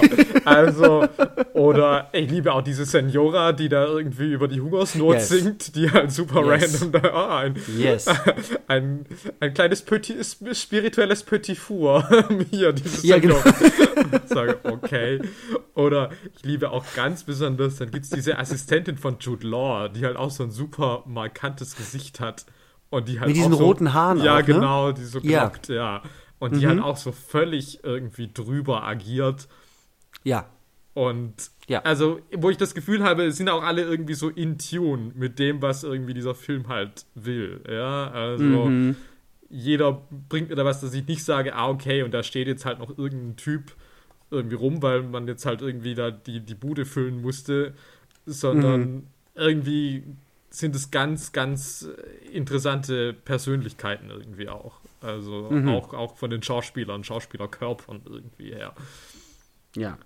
Also auch diese Lady, ich meine, jetzt wahrscheinlich höre ich nie damit auf, aber auch diese Lady, bei der Lily Tomlin da auf dem Rücksitz liegt, also die da von der ja. Open Spaces Coalition. Ich meine, ja. ich habe diese Frau noch nie irgendwo anders gesehen. Ja. Aber die hat halt auch was. also. Ja, total. Also es ist, es ist halt wirklich, also es, viele Sachen, die, die wir jetzt, die wir jetzt, glaube ich, schon gesagt haben, also Bildebene, Handlungsverlauf, als, als, auch, als auch Figuren, das spielt natürlich alles dann auch irgendwie zusammen. Also wenn ich zum Beispiel an diese, aber das wird eben ein bisschen raus, aber wenn ich jetzt an diese Meeting-Szenen zum Beispiel denke, ja, also das, mhm. ähm, das Treffen von dieser, von dieser Freiflächenfront da ist ins Huckabee äh, Center da verlagert worden. Ja. Und dann taucht da halt irgendwie äh, Jason Schwartzman mit Mark Wahlberg da irgendwie auf, während oder, oder dann ist irgendwie, nee, nee, er ist da gar nicht, sondern dann kommt dann nur Lily Tomlin. Oder später ist dann eben auch noch Mark Wahlberg da. Und, ähm, und dann kommt noch, äh, dann kommt noch Brad zum Beispiel rein. so. Und dann treffen diese ganzen Parteien da aufeinander, wo ich sage, okay, was machen die jetzt? Also da kommen diese ganzen eigenen Figurenpersönlichkeiten rein, wie die damit umgehen, aber auch, wo treibt das jetzt diesen Film hin? Warum sehe ich das eigentlich? Und dann kommen halt Situationen aus, wo ich sage, okay, what the fuck, was passiert hier und wie geht ihr eigentlich damit um? Also allein die Tatsache, dass halt irgendwie Existential ähm, Detectives erstmal auch als was Reales angesehen werden so und auch von anderen. Bei Ju stellt sich dann raus, er hat es eigentlich nur anerkannt, weil er halt Albert äh, in die Scheiße reiten wollte. Ja, wobei ich diesen Plan auch nie so ganz äh, verstanden habe, wie genau er. Ja, ich. Also, das ist ich, mir auch so ein ich bisschen. auch nicht. Äh, aber gut, man muss nicht alles in diesem Film verstehen. Ähm, Ja, so. Aber, aber äh, da, da, da spielen in so vielen Szenen spielen da so viele Dinge einfach, einfach so ineinander rein, wo ich dann sage, da, da passieren dann einfach Sachen. Also ich kann es gar nicht anders sagen, deswegen ist eben auch die Inhaltsangabe so schwer, weil da passieren dann einfach Sachen. Und die kann Ja. ich nicht kommen sehen. Die sind eigensinnig und dafür habe ich erstmal wie immer Respekt. Und ich glaube, jetzt müssen wir dazu kommen, ist es lustig und was für Arten von Humor hat es eigentlich? Genau, weil das ist auf jeden Fall auch, also klar, es ist eine Komödie, ganz klar. Und also ich habe gestern wieder fröhlich vor mich hingequiekt, als ich das irgendwie geguckt habe, wirklich an Ja. vielen Stellen. Ähm, Aber es hat schon verschiedene Humorebenen. Und ich würde mal sagen, die oberste ist halt wirklich einfach, dass es halt über Absurditäten funktioniert, die halt Ja. erstmal über die ganze Prämisse funktionieren. Okay, also wir haben erstmal so eine Art von Absurdität der, der, der Ausgangssituation dieses Films. So. Genau. Und Mhm. Das aber auch natürlich irgendwie dieses ganze Absurde, also sich dann halt eben über diese Prämisse dann in die Figuren und aber halt auch in der Ausstattung, in, der, in den Kostümen. Also irgendwie, Mhm. dass ich da bei allem, es hat alles so eine Übersteigertheit, die halt erstmal irgendwie durchaus lustig sein kann. Ja, ich meine, Mhm. keine Ahnung, ich liebe es beispielsweise auch, wenn Jason Schwartzman dann das Büro einbricht und dann halt da irgendwie diese Melone runterschmeißt. Also Yes. denke ich so, okay, warum liegt da eine Melone rum? Ja, keine Ahnung, aber ja, es sind halt irgendwie immer so Details, wo halt sagen, okay, die macht halt gar keinen Sinn, das ist einfach nur absurd, aber das ist halt erstmal witzig, vielleicht. Ja.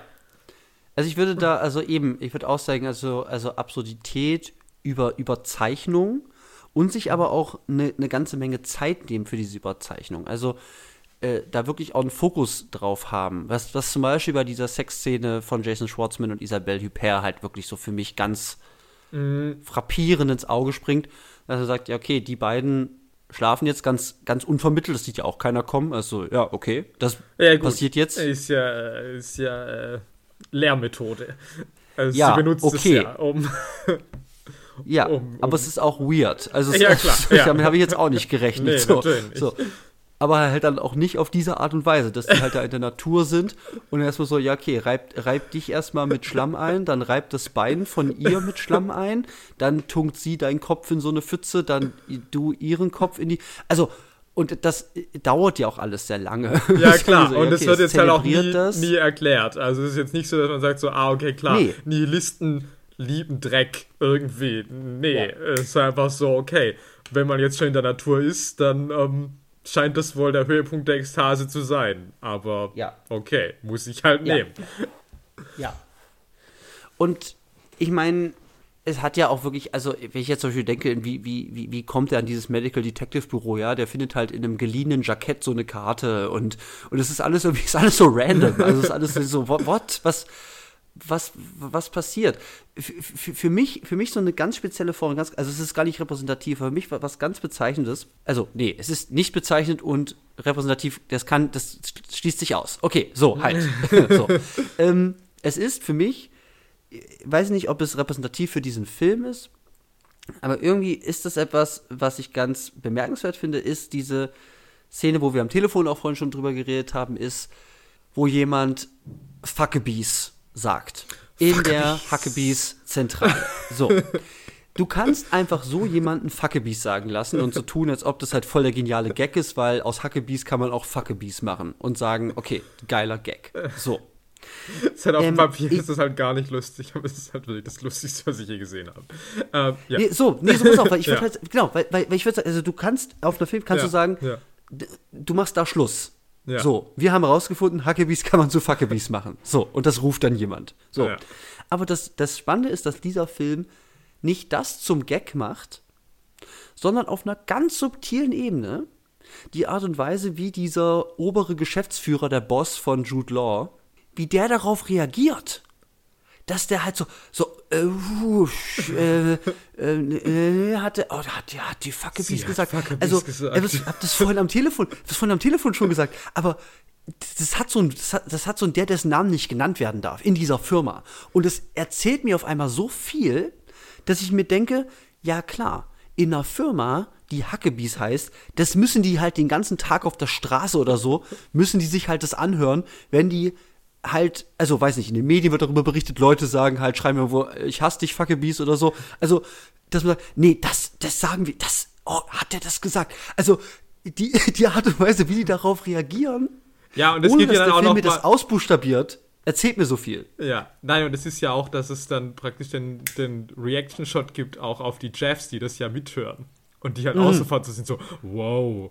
Mhm. Ja, also ja, auch bei nicht-internen ist es sofort, dass man merkt so, ah, okay, das, Ja. ist, das geht zu weit. Ja, ja.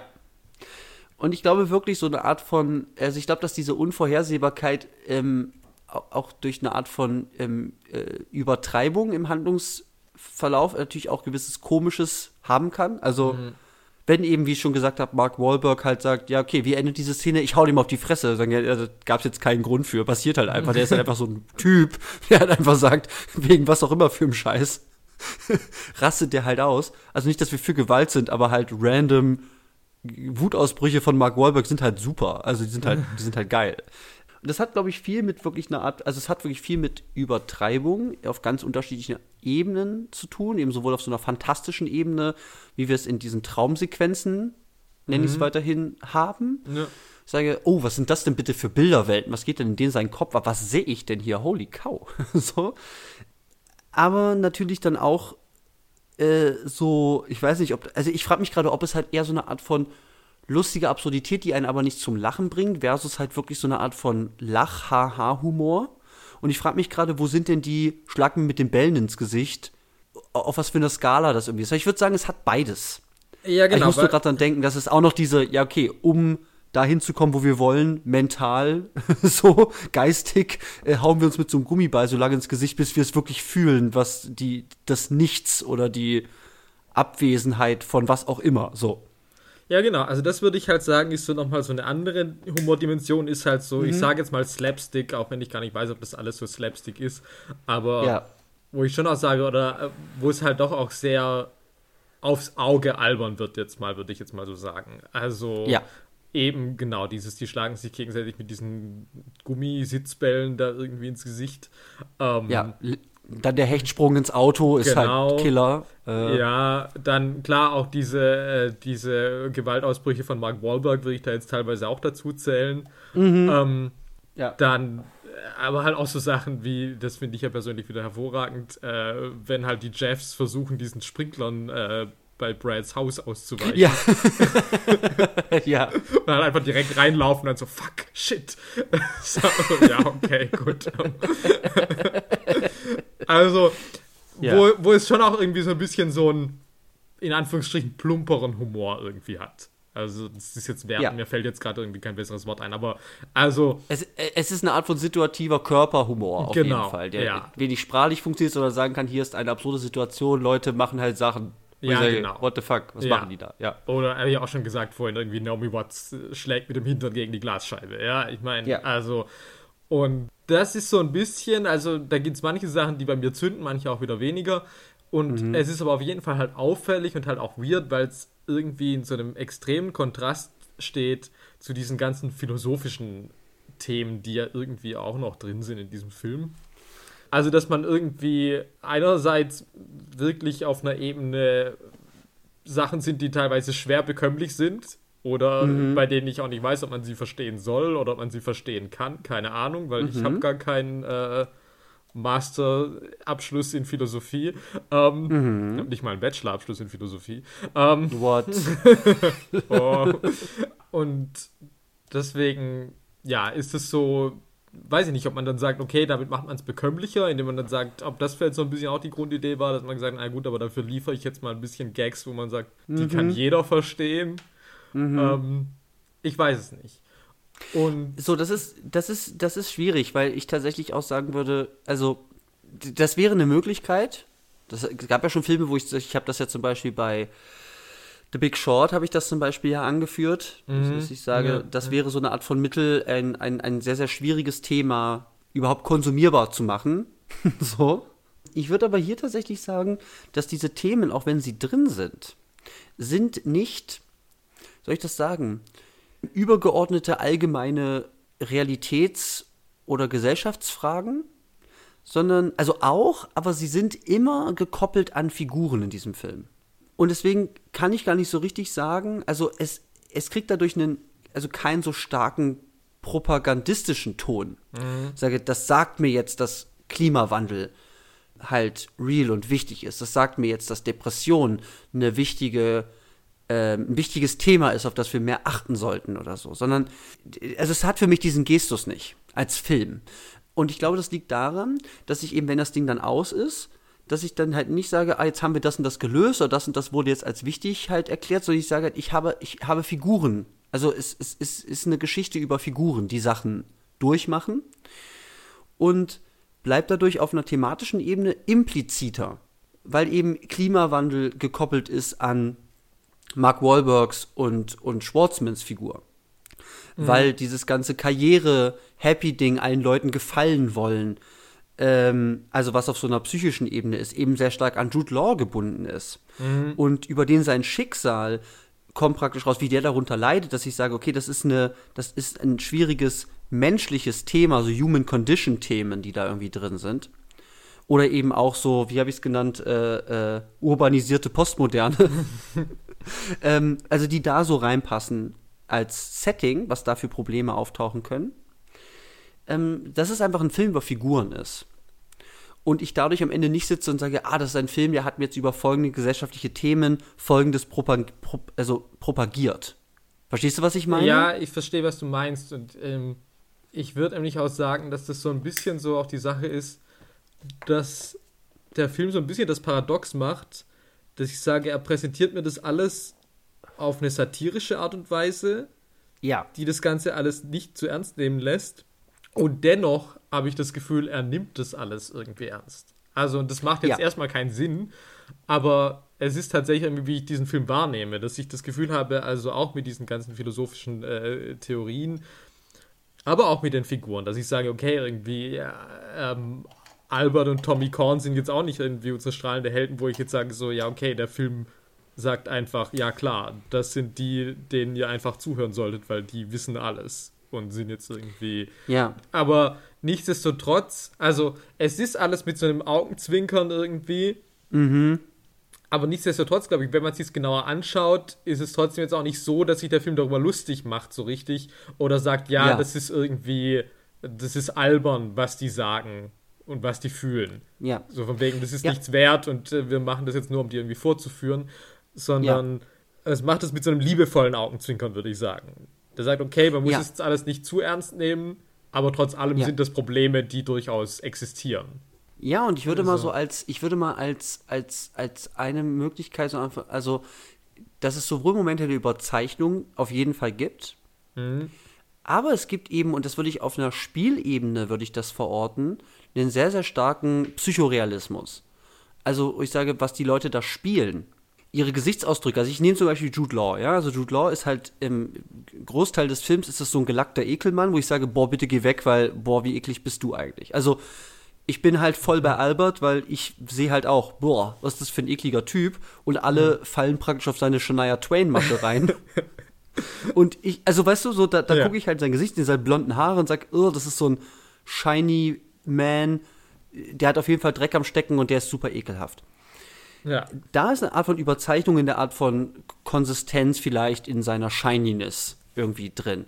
Aber dann eben gegen Ende kriegt es auch vom Spiel her, dass ich in Jude Laws Gesicht halt gucke und dann sage, okay, der spielt mir jetzt aber nicht, sagen wir mal, die überzogene Depression oder mhm. die absurde Verzweiflung, sondern der spielt mir tatsächlich, oder auch Naomi Watts zum Beispiel, wenn sie da mit ihrer Amish-Mütze ist. Also sie, sie hat zwar mhm. ein weirdes Outfit mhm. an, aber ihr Gesicht sagt und ihr Ausdruck und ihre, ihre Stimme sagt mir halt, okay, das, was dich gerade umtreibt, ist wirklich wichtig.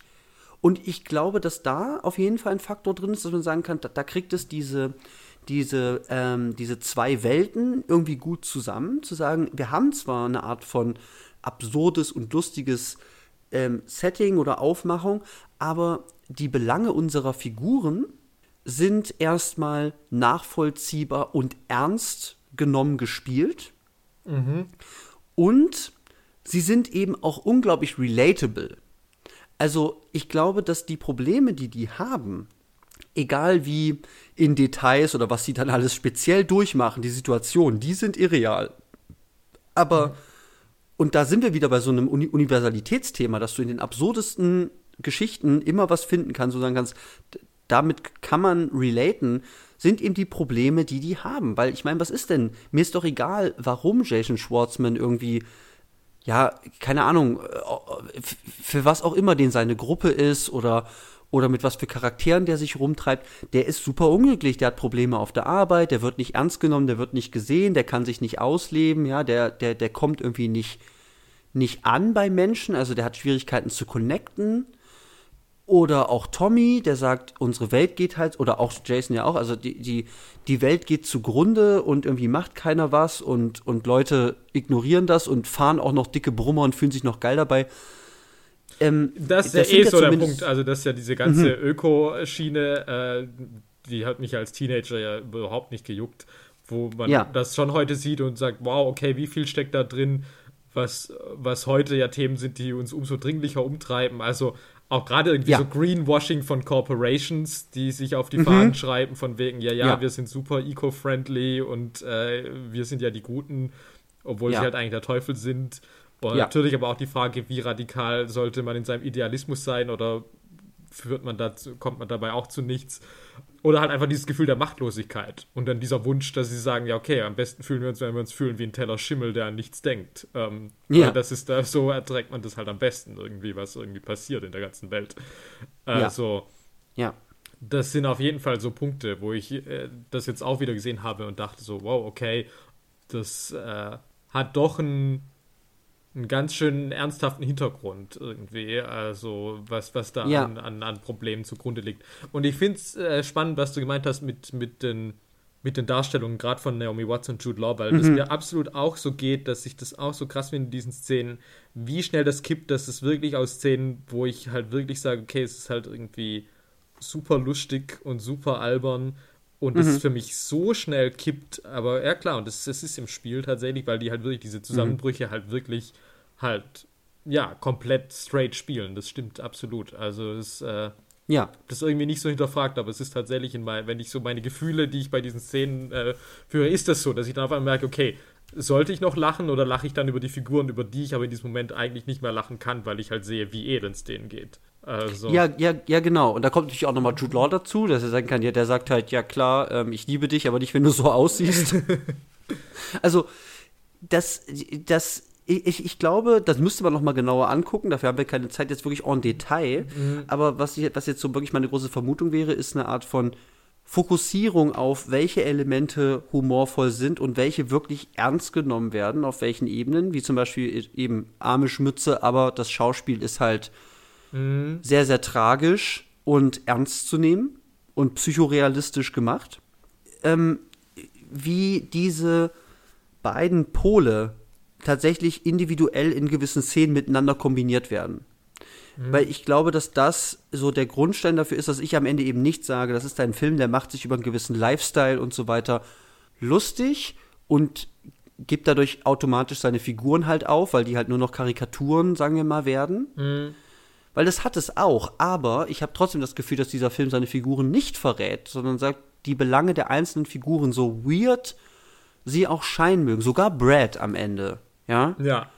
die kommen alle gut weg, weil sie eine persönliche Entwicklung durchmachen und weil der Film sagt, ja, ähm, selbst wenn du ein Arschloch bist, bist du halt ein Arschloch auch für andere und das, das wollen wir gar nicht runtermachen, aber deine Gefühle haben genauso Wert.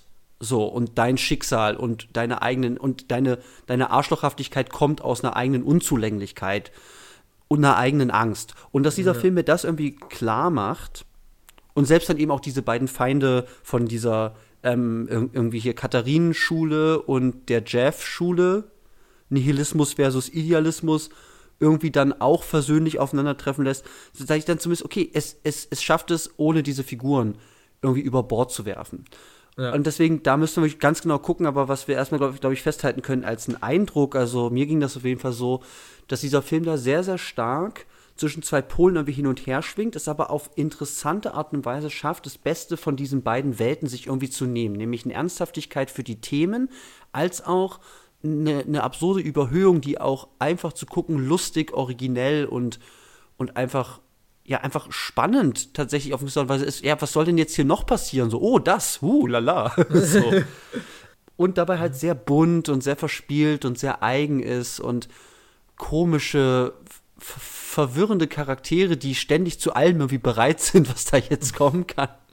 Und dann wieder so, so, so, so ernste Töne findet, wie zum Beispiel das Gespräch zwischen den Jeffs und Brad in seinem Büro, wo sie ihm dann diesen, diesen Shania Twain-Gag halt dann irgendwie da hundertmal vorspielen. Ah ja, das ist halt auch toll, was Jude da mit seinem Gesicht macht, während das halt läuft. Und das geht halt wirklich endlos irgendwie gefühlt. Ja, und das, das ist ganz toll. Und das ja. ist, in dieser Szene ist auch so eine Art von zwei Welten sind hier einfach am Werk. Mhm. Es ist voll überzogen. Wie sieht eigentlich Dustin Hoffman aus? Der sitzt da. Dieses Ehepaar ist eh das weirdeste aller Zeiten. Das sind keine ernstzunehmenden Leute. So. Also die Basis dafür, dass das eine wirklich gefühlige oder ernste Situation wird, in der es um was geht, die sind eigentlich gar nicht gegeben. Aber trotzdem schafft es dieser Film das. Genau, und es ist dann aber auch wirklich, es ist immer schnell und es, es changiert innerhalb von der Szene. Es ist jetzt nicht so, dass, ich, dass es jetzt so ist, okay, und jetzt haben wir aber mal irgendwie eine lange Szene jetzt, und jetzt ist er mal ernst, ja. Also, ja, genau. das wäre ja auch so ein, wie man das oft auch kennt, dass man sagt so, okay, ja, da fühlt mich lustig. Ja, jetzt aber, packen die nochmal die Moralkeule genau, aus. Genau, aber so, jetzt ja. müssen wir aber mhm. auch mal eine Szene und müssen jetzt mal wirklich ganz ernsthaft was irgendwie hier ausklabüstern. Nee, also ja. es, es ist wirklich. Es ist viel differenzierter ja, und feiner hier gestaltet. Ja. Ja, total spannend. Das kommt mir jetzt auch gerade erst. Ich habe es vorhin noch am Telefon gesagt. Ja. Irgendwas ist da, aber ich weiß noch nicht genau, woran es liegt. Vielleicht können wir das ja irgendwie, irgendwie im Gespräch rausfinden. Ich finde es schön, dass wir zumindest so ein paar Punkte jetzt hatten, sagen kann, woher kommt eigentlich diese, diese Spannung, die wir beide da irgendwie gespürt haben, zwischen irgendwie Humor und Ernsthaftigkeit. Ja, ähm, also ich habe jetzt echt auch nochmal eine andere Sicht drauf. Also es hat mir jetzt auch wirklich nochmal einen anderen Blick drauf gegeben. Ja, ich finde es total spannend. Ja, ich würde jetzt, keine Ahnung, ob das jetzt nochmal groß, ich finde, das war eigentlich jetzt ein gutes Schlusswort. Ich würde es nur einfach nochmal jetzt ansprechen. Ja, was sagt dieser Film uns? Oder, oder was ist das Thema? So, wir haben jetzt viele Sachen schon angesprochen, ne? Ähm, äh, eben an äh, ja, seelischer Gesundheit, Persönlichkeitsentwicklung, also Depressionen. Ich habe es genannt Happiness slash mentale Gesundheit in der urbanisierten Postmoderne. Was mich jetzt aber tatsächlich interessiert, dann, ähm, was dieser Film praktisch an Diskurs irgendwie halt aufmacht dazu. Und das lässt sich eigentlich sehr, sehr einfach ja auch runterbrechen. Bei all der Verwirrung, die in diesen Therapieszenen zum Beispiel da mit den Jeffs oder dann auch eben Gespräche mit Katharine dann tatsächlich als Ursachen und Lösungen für deine Unglücklichkeit irgendwie genannt werden. Ja.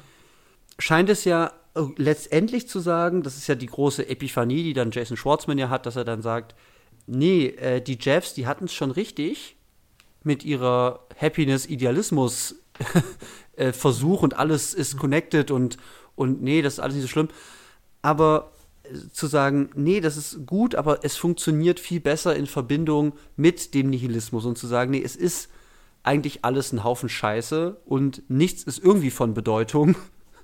Und dass er sagt, das, das Glück, so habe ich das so gelesen, weil das ist ja das am Ende, was er dann sagt, dass er sagen kann, ja, ihr beide, äh, ihr, ihr solltet eigentlich zusammenarbeiten, dann ja, funktioniert ja. das. Ähm, und eben nicht als getrennte, du bist entweder halt Nihilist oder immer halt irgendwie happy, so, oder halt zufrieden. Das ist irgendwie halt eigentlich sehr simpel, also so eine Art von Dialektik äh, bei Hegel. Ja. oh, oh, oh, okay, äh, jetzt okay, haben wir okay. Ich habe das ja nie ganz verstanden, aber ich hoffe, dass ich das jetzt richtig sage.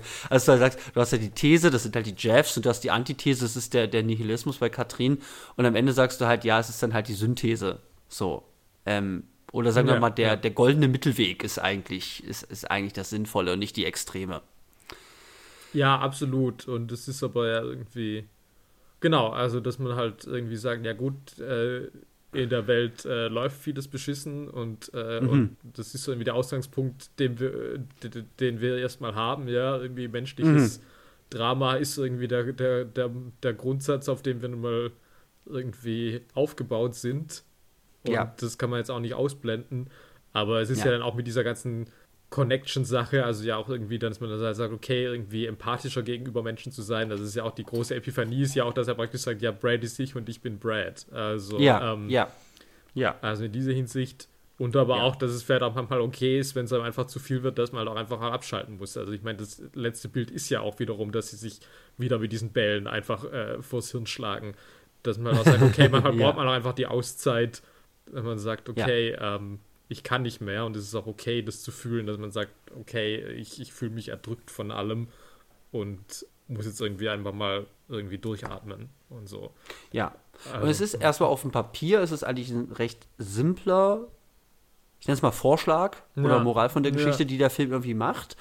Aber es ist dann vielleicht auch, wenn du es jetzt so sagst, ist es dann doch auch nicht so simpel gehalten, aufgrund der Tatsache vielleicht, was diese Einzelwege nämlich Katrin und die Jeffs, eigentlich umfassen. Weil das hat ja auch niemand verstanden. Also.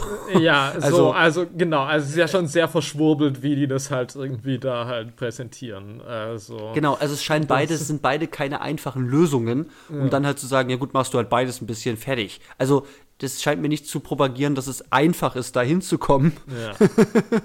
ähm, auch wenn, sagen wir mal, das Prinzip einfach, ja, Morph halt beide Sachen zusammen, nimmt dir das Beste von beiden raus, eigentlich sehr simpel ist. Deswegen ist es ja auch, ist ja auch eigentlich sehr mh, hm, unkonventionell, dass dann eigentlich die, die, die große Geste von Jason Schwartzman dann ja auch zu, oder die empathische Geste erstmal zu sagen zu, zu Brad dann, ja, ich weiß, wie du dich fühlst, es ist scheiße und so, ja ähm, aber jetzt hast du praktisch deine Persönlichkeit auf, aufknacken lassen von den Jeffs und ich schenke dir jetzt das nihilistische Buch. Das ist ja auch irgendwie weird. Also ja. wird ja auch niemand sagen, hey, hier, was, Happy End, hier, guck da mal rein. so. Ähm, aber es ist in, in dem, was dieser Film mir halt irgendwie erzählt, ähm, macht es total Sinn. Und das ist auch wieder so eine Art von, vielleicht auch wieder so, so eine Art von quirky Ding, so ein bisschen was Unkonventionelles zu sagen, ja, das ist die hier. Zum Glücklichsein mal ein bisschen Fick auf alles. so hier, äh, alles ist alles ist sinnlos und und nichts hat Bedeutung. Wir sind alles nur so ein kleines Staubkorn in der Galaxie. Ja, ich weiß ja, nicht. Also, also, ja. also es ist tatsächlich, also was ich ja vorhin schon gesagt habe, es, es, es, es, es hat für mich auch kein cringy Feeling von, ach, erzählt mir das jetzt was über mentale Gesundheit, wie zum Beispiel der Biber oder so, sondern es bleibt dabei halt einfach sehr, sehr humoristisch absurd, aber ja. in den Einzelschicksalen der Figuren sind einfach spannende Aspekte drin, die diese Figuren sehr, sehr ähm, sympathisch machen, mhm. ähm, weswegen ich emotional auch mit ihnen connecten kann. Und mein Gott, dann ist es am Ende halt ein Film, der muss die Welt nicht retten. Also ich finde aber, er hat einen sehr, sehr differenzierten und spannenden Umgang mit diesen Themen, was eben auch, weil, wie wir gesagt haben, auf dem Umgang mit so Humor und Tragik in Bezug auf diese Themen einfach umgeht. Also es könnte alles viel holzhammeriger und Total. platter sein. Ich sage, ja, okay, was, Klimawandel ist schlecht, Depression ist schlecht, äh, hundertmal äh, gehört, interessiert mich nicht mehr. Ja. Sondern es bleibt fresh und, und spannend äh, im Umgang mit diesen Themen. Ja, und ja tatsächlich auch in allem jetzt auch nicht so, dass es das so explizit ausspricht. Also ich meine, ich würde mhm. schon beispielsweise sagen, ist, ist Albert depressiv? Keine Ahnung. Ich meine, ich weiß nicht, was der hat. Ich meine, der, der ist irgendwie auf jeden Fall nicht glücklich. Aber der ist nicht Ahnung. glücklich auf jeden aber, Fall. Aber ähm, es ist jetzt auch nicht so, dass das jetzt irgendwie so wirklich diagnostiziert wird oder man nee. oder, oder auch bei dieser Ökonummer. Also dass das jetzt nicht irgendwie so also das ist schon alles drin, wenn man sich wenn man sich genau anguckt, aber es ist jetzt nicht, dass da jetzt irgendwie äh, da jetzt so ganz klar irgendwie das so propagiert wird, dass man sagt, so ja, das ist übrigens dieser Film über äh, Naturschutz und Klimawandel. Punkt irgendwie. Ja, nee, äh, sondern es fragt eher, wie, wie ist das für die Figuren, die, die das für wichtig halten und die in dieser Welt leben, wo diese Themen einfach einfach frappierend einfach sind und das ist eben auch, das hat was wieder mit dieser Relatability zu tun, die eben auch unsere Probleme sind in unserer ja. äh, Gesellschaft gerade, in unserer Zeit ähm, und halt da niemand einen großen Monolog hält über, ja, aber die Bäume sind auch wichtig. Also das passiert ja nicht in diesem Film. Ja, so, nee. es, es passiert eher darum, dass ich sage, okay, wie reagieren diese Leute auf diese Themen, wie gehen sie damit um und was machen sie damit? Und ähm, das drängt sich dabei nicht auf. Aber eben, ich finde es, ein, find es einen spannenden Zugang auf jeden Fall zu solchen Themen und hat dadurch natürlich auch eine gewisse Eigenheit ja auch wieder. Also ähm, ja. ähm, halt nicht zu sagen, es ist der hundertste Film über Liebe, oder so, sondern äh, die Themen sind vielleicht auch recht bekannt, aber auch nicht so vertreten und dann der individuelle Umgang durch die Figuren und, und die spezielle Bildersprache sind dann wieder so einzigartig oder so speziell, ähm, dass ich das nicht in den Top werfen kann. Also deswegen, ich kann gar nicht sagen, kenne ich irgendwas Vergleichbares wie Hackebees. Ich würde auch sagen, es gibt so eine gewisse Strömung vielleicht, wo ich so einordnen würde, aber auch da bleibt es recht recht eigen und originell einfach. Und das würde ich halt eben auch sagen, weil es eben nicht nur dann auf dieser Prämisse sitzen bleibt. Also wenn es wirklich nur wäre, mhm. irgendwie existenzielle Detektive, dann würde ich sagen, okay, ja, das wäre so ein bisschen wie halt, ja, wie man jetzt mal sagen könnte, äh, ja, was ist, wenn ich ein Portal zu John Malkovichs Hirn hätte oder so. Ja, also wenn es ja. jetzt wirklich nur das wäre, dann sage ich so, okay, klar, originelle Prämisse, aber es ist ja. wirklich dann doch mehr, wo ich wirklich sage, es ist ja. schon wirklich weird. Also wirklich auch einfach wie es einfach mit diesen philosophischen Themen einfach umgeht, die es da um die Ohren haut. Und natürlich ist es oft auch satirisch und man muss es jetzt nicht alles verstehen, aber es weigert sich da auch wirklich, das den Zuschauer irgendwie einfach zu machen. Ja. Und das also finde ich immer erstmal spannend, als wenn es mir das vorkaut und so. Ja. Oh. ja. Ja. Okay, haben wir's? Ich denke.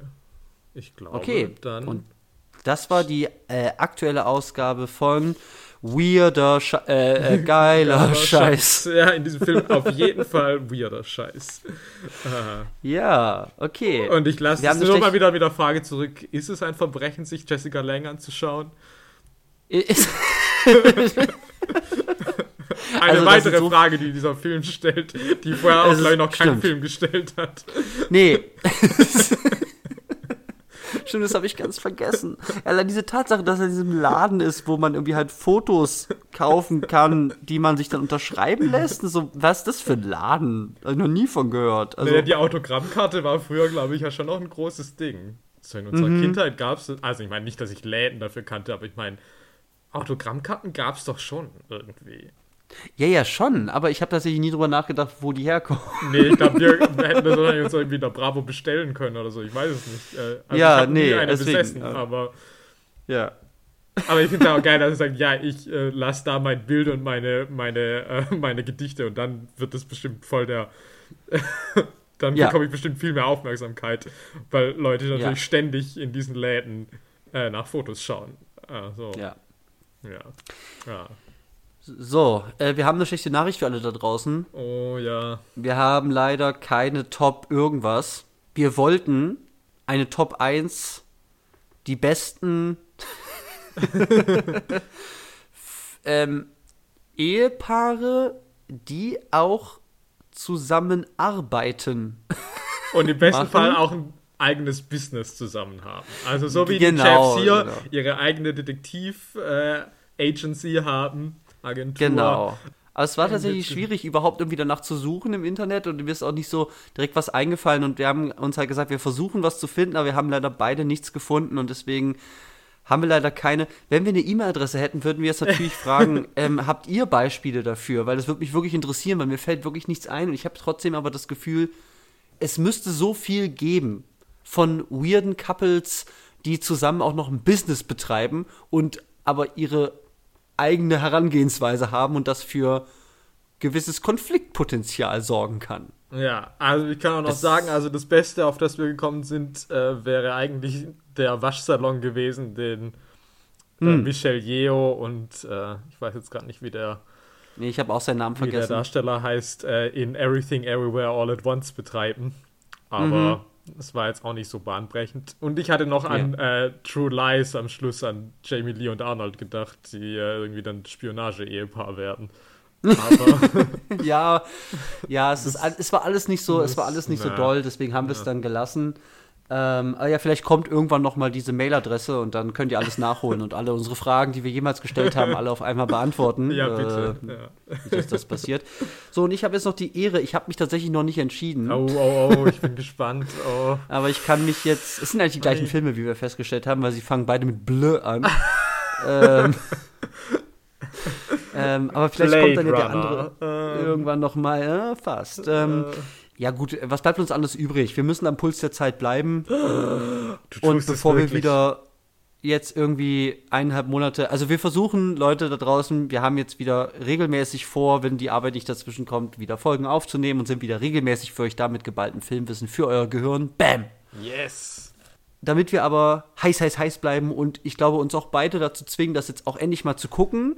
Ja, ich meine, es ist ja noch Gibt- nicht so lang raus, aber ja, ich hätte es vermutlich Ja. noch eine Weile von mir hergeschoben. Ich Genau, deswegen zu. ist, glaube ich, Ja. ganz gut. Der dauert fast drei Stunden, aber da müssen wir jetzt durch. Und alle Leute hassen das. Das heißt, es ist perfekt für uns, für diesen Podcast.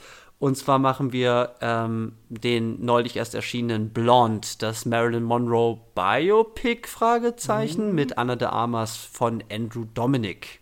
Nach allem, was wir bisher gehört haben, äh, scheint es da auf jeden Fall Diskussionspotenzial äh, zu geben. Also Ja, ich habe auch das Gefühl, es wird nicht einfach. Also es Nee, wird, glaube ich, ich richtig glaub auch anstrengend. Und, aber ich bin mal gespannt. lieber so ein also- ganz klassisches Biopic genommen, so Rocketman oder so. Ähm, Oh, ja, das, ich glaube, das wäre noch schlimmer tatsächlich. Oder Elvis, auch wenn das ja auch kein klassisches Biopic ist. Uh, äh, führe mich nicht in Versuchung. Nein, wir können nicht so viele Biopics auf einmal machen. So, Ja, Leute, ihr seht, ich okay. kämpfe schon wieder hier gegen den Elvis von Bess Lerman im Podcast. Unterstützt mich bei meinem Kampf. Ich Ah. halte die Schotten dicht. Ja, ich Ja, müsste es ja dann, dann- auch gucken, aber das will ich ja selber mir auch nicht zumuten. Ja. Ja, aber auf jeden Fall gibt es Blond in der nächsten Yes. Folge. Bleibt dran, was wir zu diesem Ding zu sagen haben. Ich habe nur kleine Fitzelchen gehört. Ich bin jetzt sehr, sehr hooked, was da eigentlich passiert. Aber ich habe auch richtig Angst davor, ja, ich auch. Aber was gut. da abgeht. Aber ihr erfahrt es dann in der nächsten Folge. Äh, vielen Dank, Janis, für die wirklich erhellende und spannende Diskussion zu diesem Film. Ja, ebenso. Ich danke dir. Und ja, dann würde ich sagen, Leute, bleibt weiterhin gesund, passt auf euch auf, ähm, gebt fremden Leuten mal einen aus, wenn ihr es auf der Tasche habt. Und Ja. so, ich mache jetzt so Sozialaufrufe, das wird jetzt mein neues Ding. Ähm, ja, und dann schaltet auf jeden Fall nächste Woche oder in der nächsten Folge wieder ein, wenn es wieder heißt, wer Schau. schaut Sache. Sache.